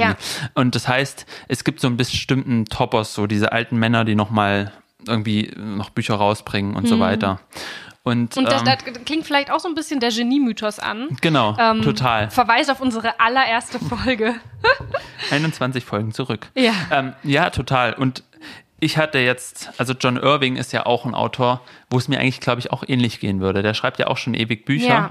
Also, und das Und meine ich auch erstmal, und das meine ich auch erstmal gar nicht werten. Ne? Also, das heißt ja nicht, dass diese Leute nicht schreiben können oder so, aber es ist einfach sozusagen, irgendwie ist es doch interessant, dass bei Männern, bei bestimmten Männern, dieses Altersbild gar keinen, gar keinen Abbruch tut, sondern eher die auf so einen Sockel hebt und sagt, Na, Ne, klar, das ja. ist sozusagen, Alter ist eigentlich was Gutes. Du bist Ja. sozusagen erfahren, Weise, du weißt ruhig. Bescheid, dann hat man diese positiven Seiten des. Alters sehr betont. Ähm, und dann stellt, also ich habe hier in der aktuellen Galore, das ist ein Interviewmagazin und da wird John Irving befragt. Mhm. Und ähm, wer John Irvings Bücher kennt und mag, du magst sie ja total, Sex spielt da auch immer eine Rolle. Mhm. Und in seinem neuen Buch, Der letzte Sessellift, halt auch Sessellift. Mir ist beim Lesen, fragt der Interviewer, noch etwas aufgefallen. Zwar haben Sie auch in der Vergangenheit immer wieder durchaus offensiv über Sex und dessen zahllosen Varianten geschrieben. In meiner Wahrnehmung wurden Akte und sexuelle Handlungen aber noch nie derart lustvoll, explizit und ausführlich beschrieben wie in Ihrem neuen Buch. Provokant gefragt, gewinnt das Schreiben über und Erzählen von Sex an Bedeutung, wenn die eigenen Aktivitäten durch das fortschreitende Lebensalter langsam nachlassen? Okay, wow. Finde ich echt eine heftige Frage und, und Ja. John Irving ist dann auch ziemlich irritiert und verärgert Ja. und sagt, das ist aber wirklich eine ziemlich ungehörige Frage. Ja. Worauf, also wo ich auch einfach dachte, Geht er näher darauf ein? Das- also beantwortet er die Frage noch oder äh, wiegelt er das ab? Mhm. es geht, äh, er wiegelt das erstmal ab und dann wird die Frage sozusagen präzisiert. Aber was ich da irgendwie auch interessant finde, es ist eigentlich auch wirklich eine Frechheit. ja. Also Vor stell allem, dir mal woher vor, weiß er woher das? weiß er das? Ja. Genau. Und warum? Also man und das ist auch so ein Abschreiben von sozusagen, dass Sexualität im Al- Alter auch erfüllend sein kann. Es kann ja, Ja. sein, dass es anders als mit 20. Ja. Du machst vielleicht andere Sachen, aber es ist einfach schon relativ heftig. Aber was dahinter steckt und welchen Aspekt sozusagen ich gerne mit dir so ein bisschen besprechen würde oder wenn wir noch ein paar Bücher vorstellen, ähm, ist dieser Aspekt, dass es, was es durchaus gibt, ist, dass diese älteren Männer Bücher schreiben, wo Sex vorkommt. Also wo, wo, ähm, wo Sexualität einfach nochmal eine große Rolle spielt. Ja, wie zum Beispiel bei Mario Vargas Llosa Lob der Stiefmutter. Das hatten wir jetzt auch vor einigen Folgen bei der Erotik. Genau, Ja. genau. Und ich glaube, das ist irgendwie sowas, also es gibt einfach dieses Phänomen sozusagen. Und einer, der da auch ziemlich berühmt von drüber, drüber geschrieben hat, oder ich, vielleicht müssen wir über Sex noch eine Spur weitergehen und nicht unbedingt das an Sex so sehr festmachen, sondern quasi nochmal über die Lieben schreiben. Also über die Frauen, die man geliebt hat und dann sind sie irgendwie nicht mehr da. Ja. Oder ein alterner Mann, wie jetzt in dem Buch, das ich gleich vorstelle, verliebt sich nochmal in eine ganz junge Frau und Mhm. wird dadurch quasi nochmal äh, zu neuer Energie gebracht oder so. Ja. Also dieses Motiv dieser Topos irgendwie, ähm, der Mann ist schon alt, Mhm. der Mann kann nicht mehr so, aber er hat immer noch die Chance, dass eine junge Frau entweder real Ja. oder in der, in der Erinnerung ihn sozusagen nochmal belebt. Ja, aber interessant, weil jetzt bin ich super gespannt, was du vorstellst und vor allem, wie das in den Büchern funktioniert oder in dem Buch, das du mitbringst, weil wir hatten es ja vorhin schon bei der Kulturgeschichte davon. In der Commedia dell'arte im, im 17. Jahrhundert in Italien war ja der, der lüsterne Greis so eine absolute Witzfigur. Und das ist ja genau dasselbe Phänomen. Also das, ich meine, in welchem Text war das denn auch aus dem Wechselhafte Jahre, aus der Anthologie, da schreibt irgendwer ähm, so, ja, man ist dann diese und jene Frau und ist plötzlich von lauter kleinen Kindern umgeben, die aber die Kinder von Männern im gleichen Alter sind. Also plötzlich Mhm. Ja, wird so ja, die ja, ja, Zweitfamilie gegründet. Ich glaube, das Total. ist auch so ein Motiv bei Ulrike Dresner, bei den Überlegungen von Ulrike Dresner zu Beginn, ähm, dass die Männer dann nochmal irgendwie manchmal so, man würde jetzt vielleicht sagen, statt wechselhafte Jahre irgendwie Midlife Crisis oder sowas. Ja, und dann einfach quasi nochmal neu starten, als Genau. wären sie jung. Ja, genau. Ich habe gerade heute die schockierende Nachricht gelesen, dass Al Pacino mit 83 Jahren bald nochmal Vater wird, wo man so denkt, wie geht das? Wie kann, wie, also ne, nicht, nicht Mhm. biologisch, sondern einfach mit 83 Jahren nochmal Vater. Ich meine, dann hast du dieses Ding im Extremmodus. Ja, aber das wundert mich beschrieben hast. irgendwie gar nicht, weil ich mir immer so denke, für einen Mann ist es so leicht, auch heute noch äh, mit, ich weiß jetzt nicht, wie da der konkrete Umstand ist, das kann ich nicht beurteilen. Aber grundsätzlich kannst du ja rein theoretisch durch die Welt ziehen, als Mann und Kinder noch und nöcher zeugen Mhm, und damit am Ende gar nichts mehr zu tun haben. Ja, also wenn du, voll. bi- also ne, so dieses, ähm, das ist natürlich bei Frauen nochmal anders, weil die auch meistens als Mütter in die Pflicht genommen werden oder in die Pflicht genommen sind und ähm, da lässt sich das nicht so einfach, äh, wenn es biologisch möglich ist, noch irgendwie machen. Aber deswegen habe ich immer das Gefühl, also das ist so eine der einfachsten Sachen auf der Welt, mit, mit 100 noch mal kurz Vater zu werden, weil es ist einfach nur, es zeugt so von Vitalität und ich kann es noch und, und ich krieg vor allem die entsprechenden Frauen noch. Ähm, aber was anderes sagt es irgendwie auch gar nicht aus. Wir, wir, wir betrachten jetzt mal so einen Fall exemplarisch. Oh, sehr gerne. In die Demütigung von Philip Roth, ähm, Mhm. was ein Werk ist, was er so eher gegen Ende seines Lebens oder seiner Laufbahn geschrieben hat, ähm, da geht es darum, dass ein Schauspieler, Simon Exler, ähm, eines Tages feststellt, dass er auf der Bühne nicht mehr kann, wenn man das mal so sagen will. Also er steht irgendwie auf der Bühne und irgendwie fehlt ihm der Text und dann ähm, kriegt er es nicht mehr rüber, er kriegt es nicht so richtig gespielt und er spürt quasi, wie er das Publikum verliert. Und es stürzt ihn halt in eine große Krise. Was macht ein Mann, wenn er dann in so einer Krise ist? Er versucht natürlich, sich umzubringen. Ach so. Ähm, das ist, das ist dann häufig so, ne? ähm, sozusagen so die große dramatische Geste. Mhm. Schafft's aber nicht. Und dann geht er ins, in, die, in die Psychiatrie Mhm. und trifft da auf so eine Reihe von, von Menschen, die halt auch ihre Probleme haben. Er unterhält sich mit denen, geht wieder aus der Psychiatrie raus, ist erstmal so ein bisschen in so einem Zwischenstatus, also ihn, ihn erreichen weiter Anfragen. Leute sagen quasi, du musst deine Karriere wieder aufnehmen. Es wäre doch sozusagen das große Comeback soll äh, inszeniert werden. Und er will aber nicht mehr. Er sagt alles ab. Sein Agent kommt vorbei und er spricht mit seinem Agent und sagt, geh bitte wieder nach Hause. Und dann, und jetzt halte ich fest, jetzt wird's, jetzt wird's spicy sozusagen. er hat eine Familie, er ist mit einer Familie befreundet, also zwei Freundinnen, ein, Paar einfach, ähm, seit die sich, die sind seit der Jugend bekannt. Ja. Und diese Familie hat natürlich eine Tochter, die er Ja. kennt, seit sie ein Baby war. Oh nein, bitte nicht. Oh. Und Okay. jetzt kommt diese Tochter, die ist auch lesbisch noch. Mhm. Ähm, und diese Tochter taucht irgendwie eines Tages bei ihm auf. Mhm. Ich weiß nicht, irgendwie, oder es gibt ein gemeinsames Essen oder so. Jedenfalls ähm, gehen die beiden eine Beziehung ein. Wie sollte es anders sein? Und äh, man weiß nicht so ganz, ist es der berühmte Schauspieler in ihm, Mhm. der quasi, den sie so anziehen findet?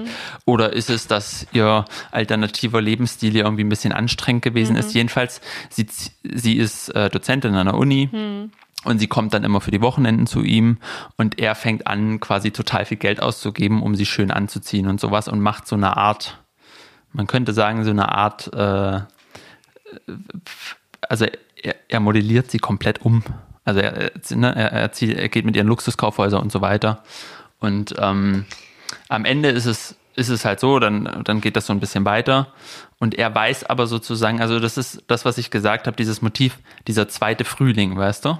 Durch Ja. diese Frau sind seine Probleme erstmal weg. Er hat jetzt zwar einen ganz anderen Blick auf, auf das Ganze, auf die Beziehung, weil er halt kein kleines Kind mehr ist sozusagen oder nicht mehr ein junger Mann, der noch unsicher ist. Er hat schon Erfahrung in allem.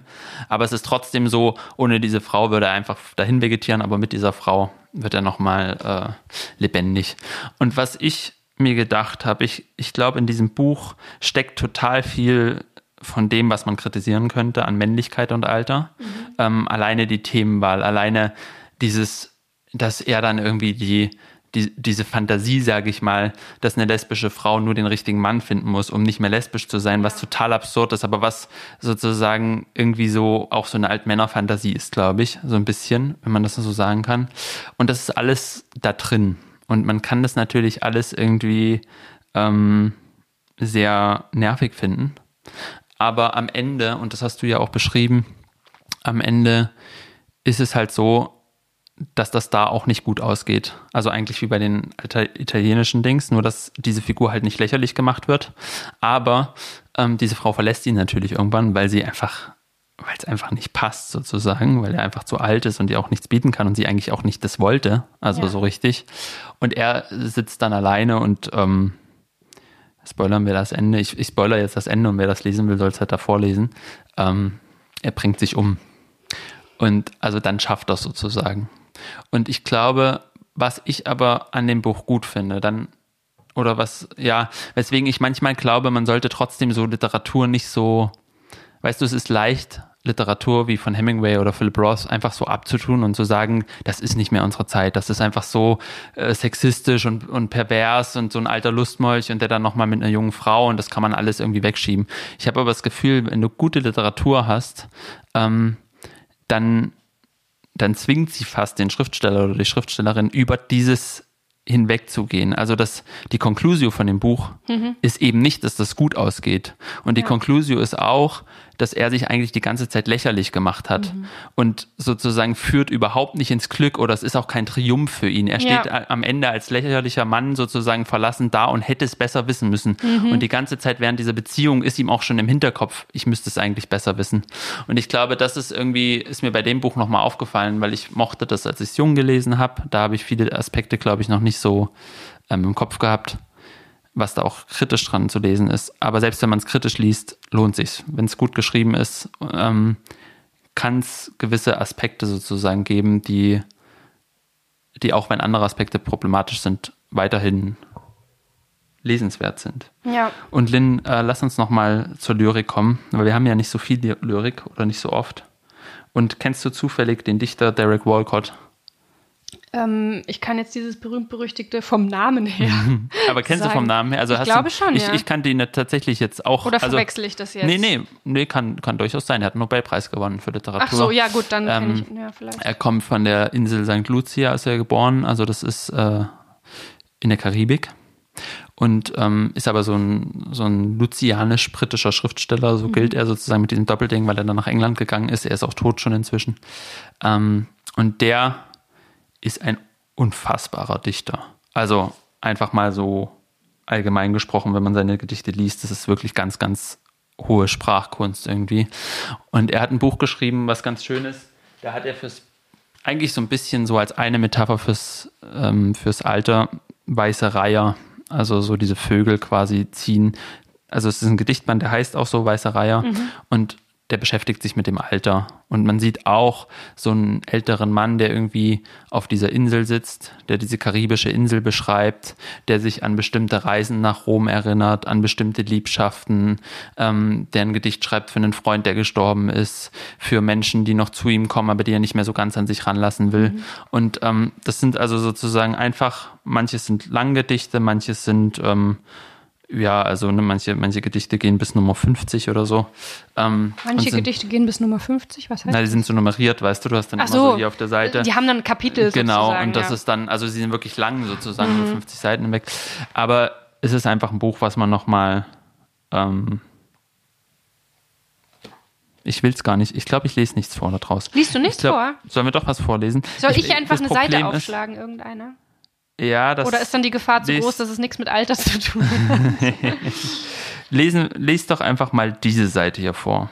Okay, ich probier's. Das ist immer das Probier's Schöne, wenn mal. man sich nicht Es vorbereitet. ist, es ist zum Glück nicht so eine Lyrik, die man nicht, also ne, sie hat schon relativ klare Sätze und sowas. ähm, und er reflektiert eben viel. okay, es sieht auch sehr schön aus, das Buch. Ja. Es sei mein Feind besänftigt durch diese Wellen, weil ihre Schönheit allen gilt, auch seiner Bosheit. Es sei der Sprühregen für sein Herz ein Segen, wie auch für meines. Hier heißt es, der Teufel verbläut sein Weib, wenn Sonne durch die Drähte eines feinen, feinen Regens scheint. Es ist nicht mein Herz, das dem Feind seine obszönen materiellen Gelüste verzeiht, sondern der Pfeil einer gesprenkelten Taube, ein flammendes Blatt, die Prozession der Brecher, die mit ihren Stohlen in die Bucht drängen, wie Büßer im Dom zum Spitzentuch des Altars.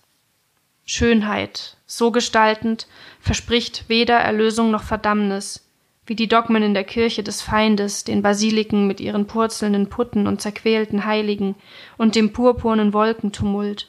Obgleich ich Gründe wüsste, will ich die Schönheit der Welt mit meinen Feinden teilen.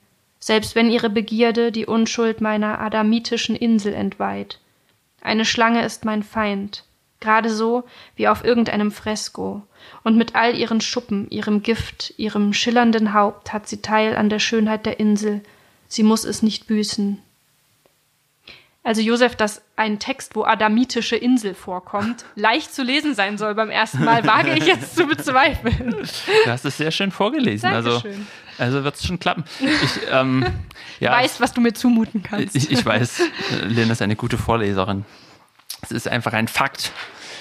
Ähm, ja, also lest, lest rein, lest rein. Das ist, finde ich, auch nochmal ein Text, der halt zeigt, dass, dass sozusagen im Alter auch die Wahrnehmung sich nicht unbedingt auf sich richten muss, sondern dass sie auch einfach rausgehen kann. Mhm. Das ist schön, Und das dass, stimmt, ja. Dass alles, was, was man über Jahre angesammelt hat an Beobachtungen, in Sprache reinfließen kann und diese Sprache dann auf eine Weise ähm, beleben und, und zum Vibrieren bringen kann, Ja. die man, die vielleicht jemand mit 20 einfach nicht hinkriegt, ich, hinkriegen kann. ich bin dir gerade sehr dankbar für dieses Buch, weil du hast total recht. Wir haben jetzt natürlich auch viele Texte und Bücher besprochen, ähm, die das Alter selbst zum Thema haben. Aber das ist natürlich nur der offensichtliche Aspekt, sondern im Gegenteil, natürlich ähm, ist es einfach wunderbar mit ähm, einem gesamten Leben oder wie jetzt wahrscheinlich Ingeborg Bachmann sagen würde oder mit Ingeborg Bachmann gesprochen, mit dem Netz, in dem man sich selber eingefangen hat, der Erinnerung ähm, auf die Welt zu blicken und über die Welt nachzudenken. Wir haben noch ein letztes, ne? Wir haben ein letztes Buch und es ist wirklich ein krönender Abschluss. Ich, es ist ein absoluter Zufallsfund. Ich war in Freiburg bei meiner Schwester und ähm, ich habe so eine kleine Tradition, immer wenn ich auf Reisen bin. Es ist ein bisschen bescheuert. Ich habe immer ein Buch dabei und immer wenn ich irgendwo ankomme, muss ich dort auch in irgendeine Buchhandlung gehen, die ich mir dort empfehlen lasse, also von meiner Schwester in dem Fall. Und natürlich habe ich jetzt auch noch den Namen der Buchhandlung vergessen, ähm, auch ungünstig, aber lange Rede, kurzer Sinn, ich war in einer Buchhandlung in Freiburg und habe mal wieder einfach nur ganz privat ein Buch gekauft. Okay, es waren drei Bücher, aber was ich sagen will, ist, dieses war dabei. Es war privat. Es war privat gekauft und privat gelesen. Das kommt nicht oft vor, dass ich Sachen einfach nur so lese, zur Unterhaltung sozusagen. Und ich habe gegriffen nach einem wunderschönen blau-orangefarbenen Buch von Katharina Mewissen, Mutters Stimmbruch. Ähm, Katharina Mewissen ist ähm, äh, ein bisschen, ja, ein Jahr wahrscheinlich ungefähr älter als ich, 1991 geboren. Sie forscht zur Mündlichkeit und Literatur und hat mit Mutters Stimmbruch, und deswegen erwähne ich das Geburtsjahr auch, ein wahnsinnig tolles Porträt einer alternden und schließlich alten Frau geschrieben. Ähm, Mutter, sie wird auch stets nur Mutter genannt, ähm, weil sie auch ihr ganzes Leben übers Muttersein definiert wurde. Und das Spannende, wir lesen auch gleich rein, weil ohne Zitate geht's ja einfach nicht, aber ähm, ganz zentral ist quasi der Verlust von Haaren und Zähnen und dann ist alles weg irgendwann und man verliert so alles und dann kommt das Alter als etwas Neues und als eine Art Motiv der umgedrehten Kindheit.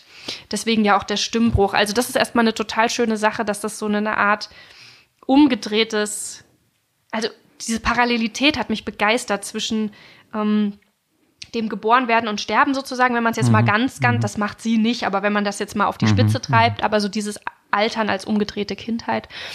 Und ich weiß nicht, ich erinnere mich, dass ich mal einen ganz schlimmen Albtraum hatte wegen diesem Motiv mit den Haaren und den Zähnen. Ich habe mal geträumt, dass ich erst alle Zähne verliere, die fallen mir aus, und dann habe ich noch dreiecksförmigen Haarausfall bekommen an der Stirn. Also von meiner Stirn ist so eine Art Dreieck an Haaren auf meinem Kopf ausgefallen. Und ich war so entsetzt, weil ich wirklich maximal entstellt war.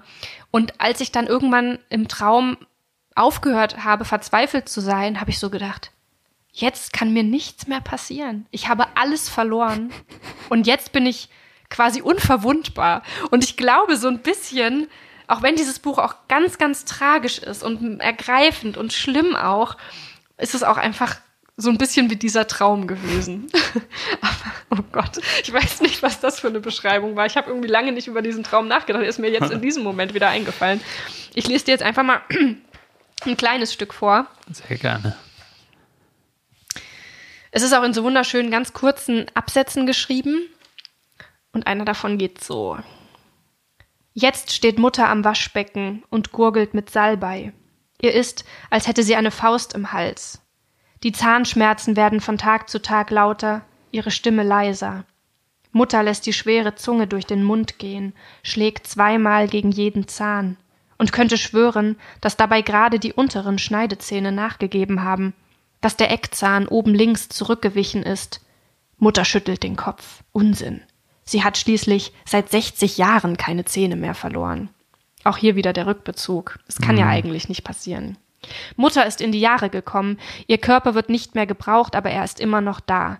Manchmal weiß sie nicht, wohin damit. Er fühlt sich dann so groß und unüberschaubar an, dass sie meint, sie müsse überall anstoßen im Haus. Das sind die Tage, an denen es ihr nicht gelingt, ihre Zehen zu fassen oder sich zwischen den Schulterblättern zu berühren. Die Tage, wo sie ihre Ellbeugen mit den Kniekehlen verwechselt. Sie hat nur wenige weiche Stellen. Mutter hat junge Beine und grobe Hände. Sie hat große Zähne, alte Brüste und feste Waden. Ihr Körper ist ungleich gealtert. An manchen Stellen ist er schon verwitwet, an anderen noch jugendlich. Hier alleinstehend, da in den Wechseljahren, dort zeitlos. Hm, das Buch, und damit greifen wir so ein Motiv auf aus deinem Buch vorhin, ähm, das du mitgebracht hast, enthält auch ähm, Kapitel, wo äh, diese alte Mutter, diese alte Frau Lust empfindet. Ähm, und dieser Mund und die Zähne, das spielt so eine zentrale Rolle. Und das, ich lese jetzt nicht noch was vor, aber es ist einfach so schön, wenn sie dann, sie fängt dann an, immer in so einen, in so eine Telefonzelle zu gehen, die es ja früher wirklich mhm, noch oft mhm. gab. Und ähm, und ruft dann dort die Auskunft an und, und, und diese Stimme findet sie so unglaublich erotisch, dass sie dann diesen Hörer immer falsch, äh, halb verschlingt. Und das alles ist aber auch mit dieser Sprache, du hast es ja gerade gehört, das ist eine ganz besondere Sprache, eine ganz schlichte, einfache Sprache, aber wirklich, also das finde ich erstaunlich an dem Buch, dass eine sehr junge Person das Leben einer sehr alten Person in diese Worte fassen kann. Mhm. Ähm, das ist sehr gelungen, finde ich. Ähm, es ist unglaublich einfühlsam und gleichzeitig nicht romantisierend oder sowas, sondern eher Fiktional, sehr konkret. Also ist es, oder ist es ein sozusagen also es, es hat es mir auch aufgefallen, vorne steht nichts drauf. Ne? Man mhm, denkt erstmal so, mhm. okay, warum haben sie nichts draufgeschrieben? Drin steht aber Roman. Nee, steht drin Roman? Moment, irgendwo habe ich doch Roman gelesen. Nee, steht gar nichts drauf. Aber doch, hier nennen sie es selbst Roman. Katharina Mewissen schreibt über eine unberechenbare Transformation, ein bildstarker Roman, genau und unerschrocken. Was es ja noch, noch sozusagen die Leistung meiner Meinung nach noch größer macht, weil ja.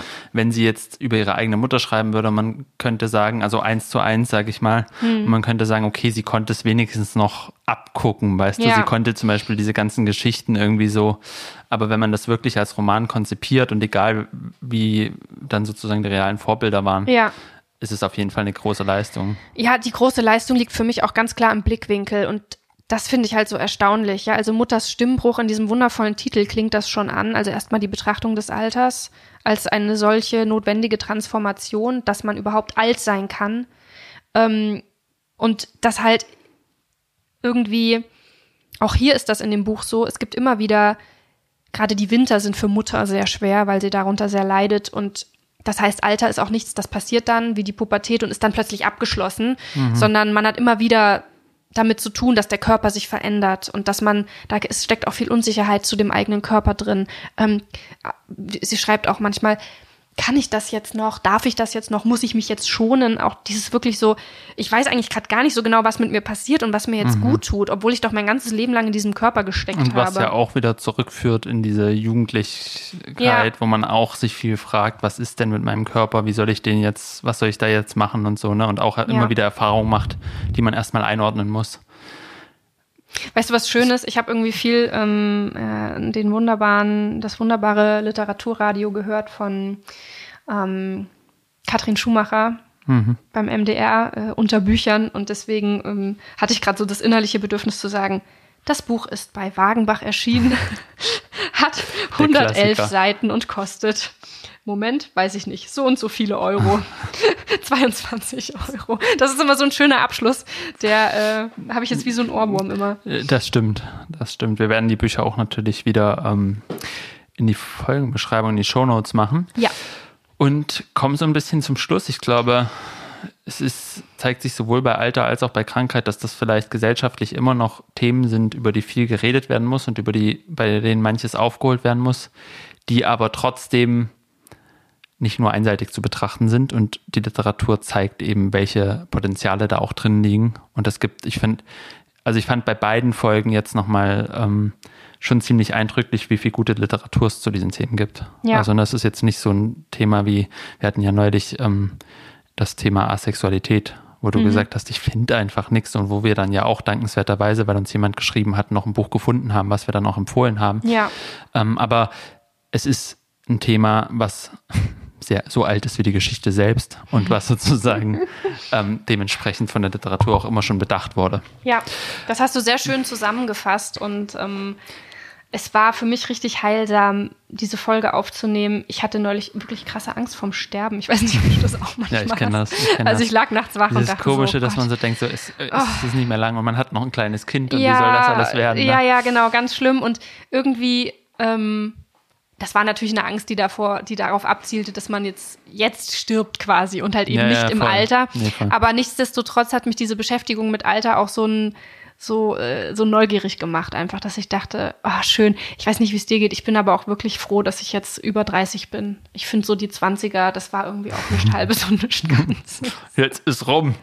Jetzt geht's richtig los, würde ich sagen. Und Alles das heißt, jetzt müssen wir Verantwortung übernehmen, jetzt müssen wir politisch werden. Und jetzt Stimmt, kommen wir zur nächsten wir. Folge. Wir werden jetzt politisch. Wir gehen, wir machen jetzt mal ein bisschen. Ja, als ob wir nicht schon die ganze Zeit politisch Nee, sind. gar nicht. Gar nicht. Nein, aber noch mal eine andere. Wir haben es ja schon angekündigt. Also wir wollen über politisches Schreiben nachdenken. Und ähm, da gibt es den Begriff der engagierten Literatur, wo Sartre wieder auf den Plan tritt. Mhm. Und den werden wir uns nächste Folge unter anderem mal angucken. Mhm. Wir werden über verschiedene Positionen von zeitgenössischen Autoren und Autorinnen sprechen Ja. zu, zum politischen Schreiben und damit unsere Live-Folge am 29. vorbereiten, wo wir das Genau. eben auch nochmal mit Gästen vor Publikum, vor möglichst zahlreichem Publikum hoffentlich ähm, machen werden. Ja, man muss ganz klar sagen, dass diese Live-Folge nichts zusammenfasst, was wir vorher hier im Podcast besprechen, sondern diese Live-Folge wird einfach ähm, ja eine ganz wichtige Folge, weil sie sozusagen den Abschluss unserer Auseinandersetzung mit engagierter Literatur bilden wird. Ähm, Oder einen Höhepunkt. oder ne? einen also, Höhepunkt, genau, je nachdem, wie groß das Thema dann am Ende sich herausstellt zu sein, falls das jetzt ein Satz war. Ja, ich denke auch, es ist ja auch so ein bisschen engagierte Literatur, wenn man über politisches Schreiben Mhm. redet, dann ist es ein es gibt für mich fast keinen besseren Moment, um zu sagen, man geht mal vor ein Publikum Ja. und man redet mit anderen darüber, Genau. weil genau das ist ja sozusagen auch Teil des Ganzen. Da werden wir auch nächste Folge, glaube ich, wenn wir das so ein bisschen vorbereiten und aufbereiten, nochmal drauf zu sprechen kommen. Politik passiert halt mit mehreren Menschen und nicht allein im, im Ja, Zimmer nur. Und das reicht richtig. nicht zu sagen, okay, ich habe eine politische Haltung und dann sitze ich zu Hause und mache nichts sozusagen. Ne? Und deswegen ist das genau der richtige Moment. Und ähm, ja, wir, wir verlassen den Körper so ein bisschen, aber wir haben, glaube ich, auch beim Körper, bei der Beschäftigung mit Körpern gelernt, dass Schauen wir uns den Staatskörper an. Staatskörper, der Staatskörper. nee. Ähm, aber gelernt, dass Körper ja immer auch extrem in Politik eingebunden sind, Ja. wenn wir an Olivia Lang denken und wenn wir an diese ganzen Kämpfe denken, die Menschen wegen ihren Körpern politisch ausgefochten haben und immer noch ausfechten. Ähm, ich freue mich total und wollte noch eine Sache erwähnen, euch zuliebe, dir zuliebe.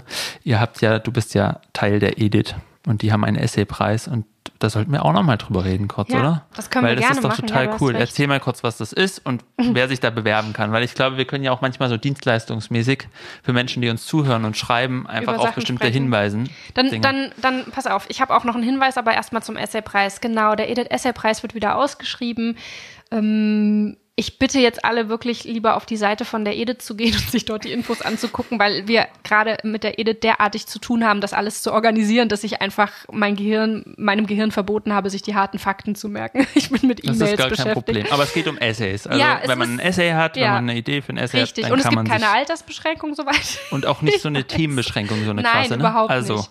Wer Ähm, ein wir, Essay wir sind auf der möchte, Suche nach guten Essays. Der Edith Essay Preis, der wird, glaube ich, ähm, jetzt zum siebten Mal verliehen und das ist einfach ein Preis, der schon vor meiner Zeit äh, bei der Edith einfach dafür stand, sich mit diesem ähm, mit dieser Form des Schreibens, dem essayistischen Schreiben, ganz massiv zu beschäftigen und das zu fördern. Und das ist wichtig. Das, dafür wollen wir irgendwie stehen. Und deswegen sind wir darauf angewiesen, dass ihr alle eure wunderbaren Essays schreibt.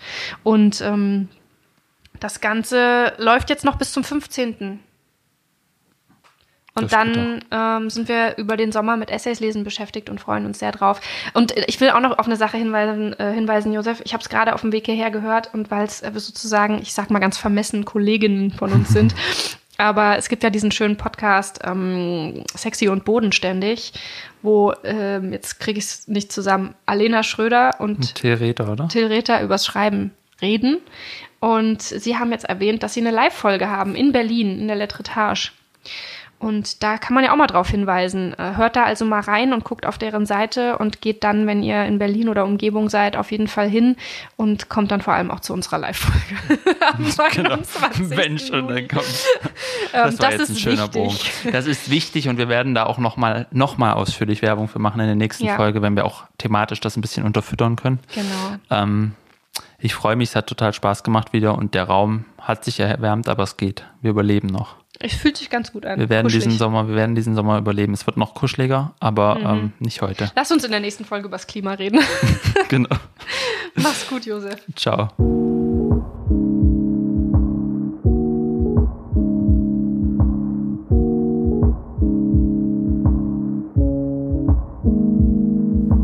Hast du noch einen Filmtipp für uns? Ja, einen der heftigeren Variante.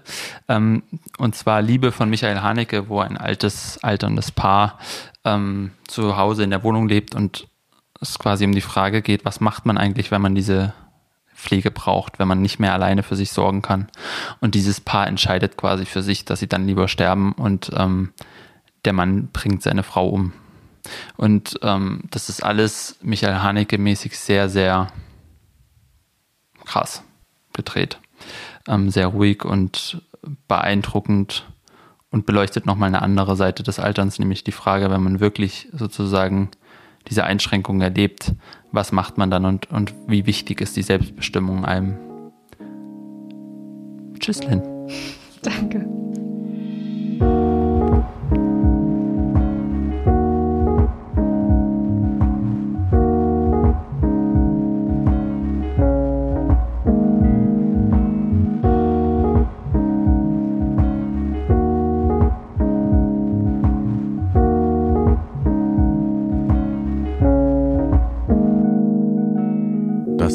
Wasser und Buch, der Podcast für literarische Grundbedürfnisse mit Lynn Penelope Miglitz und Josef Braun.